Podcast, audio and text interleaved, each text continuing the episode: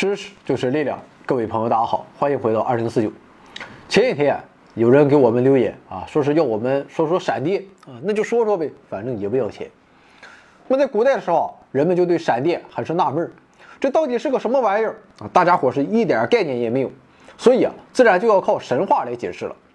在中国古代神话中啊，闪电的产生啊，是天宫上两位处级干部的主要工作啊，这就是雷公和电母，一个负责放光。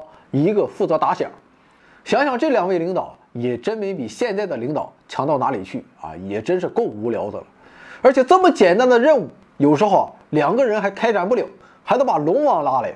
那么到时候上报的时候，天庭是主办单位，协办单位是龙宫。其实干活的就仨科员。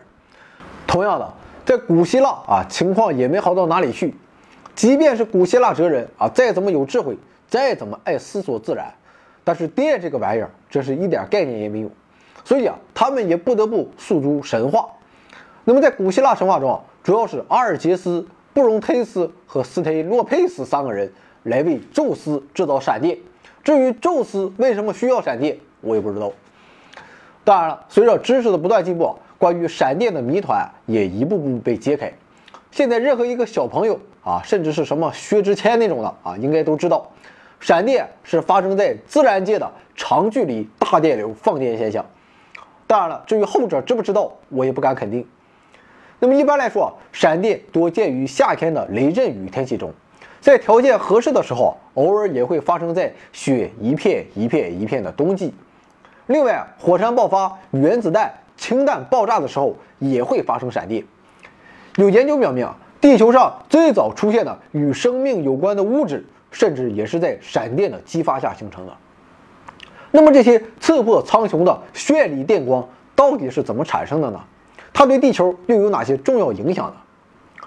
不过，闪电虽然多发生于雷雨天，但是要说起闪电的形成，我们还要从雷暴发生之前的晴天开始说起。我们知道，地球啊本身是一个两导体，自身啊有很大的电容量，所以啊人们将地球的电势。人为的规定为零，那么在距离地球表面六十公里以上的区域就是电离层。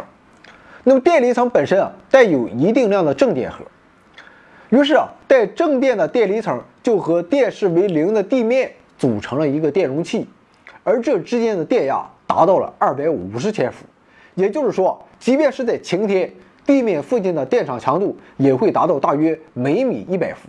所以说，我们的头顶和脚底之间其实存在着上百伏的电压，不过这个电压不会对我们造成任何影响。但是如果雷暴天气出现的话，此时的大气电场就会与晴天出现较大的差别，而出现这种差别的主要原因就是雷暴云的存在。那么所谓的雷暴云，就是可以产生雷暴的积雨云，它位于地面和电离层之间，距离地面几公里。到几十公里不等。那么在雷暴云内部存在着强烈的对流运动。由于雷暴云中的正负电荷被分别集中于特定区域，而且它具有明显的分层特征，所以啊，这就使得原来晴天大气中带电粒子的分布状况和电场的强度发生了极大的改变。那么科学家根据测量得出，当发生闪电的时候，雷暴云中的电场强度非常高，电压达到每米几十万伏。而雷暴云与地面之间的电压甚至可以高达上亿伏。那么雷暴云为什么会有这么牛逼的电场强度呢？这就不得不说雷暴云的构成了。显而易见的是，雷暴云都是由水组成的，但是水它也是有不同的脾气的。那么随着高度、温度和压力的不同，水会呈现出不同的面貌。那么关于这一点，此处为初中知识，大概省略一百字。气态、液态和固态的水的粒子的粒径和密度都不相同，它们原本都是电中性的，在对流层中随着气流上下翻飞，互相碰撞。那么就在这时啊，情况发生了改变。由于不同的粒子束缚正负电荷的能力不同，所以啊，在碰撞的过程中，就互相带上了不同极性的电荷。那么这和梳头发产生静电的道理是一样的。一般来说，云层里的冰晶更容易带正电，而水滴更容易带负电。那么，由于冰晶比水滴轻，所以啊，在强对流活动的驱动下，它们所处的位置就出现了分异。较轻的冰晶携带正电荷位于云层上部，较重的水滴携带负电荷位于云层的下部。尽管每个粒子所携带的电量是非常小的，但是扛不了团结就是力量。那么数量极其巨大的粒子聚集在一起时，就能展现出强大的宏观效应。同时啊，由于对流运动十分复杂，所以啊，云层的电荷分布也会在局部位置出现反差。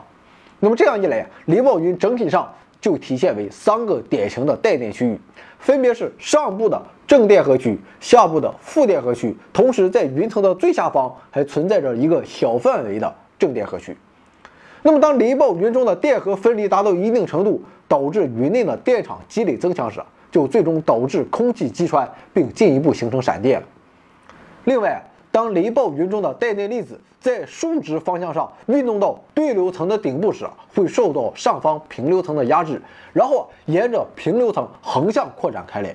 那么这会把一个区域的电荷搬运到另一区域，所以啊，在大片的雷暴云之间，即使水平距离很远，也经常会携带不同的电荷，彼此之间也会存在着巨大的电势差。那么闪电它都有哪些类型？在电光火石的那一瞬间啊，它又做出了哪些复杂的技术动作？我们明天再聊啊！假期啊，马上就过完一半了，大家且行且珍惜吧。如果你想参与更多互动，欢迎关注我们的微信订阅号 back to 二零四九 b a c k t o 二零四九。您也可以在订阅号中直接向我们提问，我们会抽取您的问题在节目中答疑。来到订阅号，您会发现更多。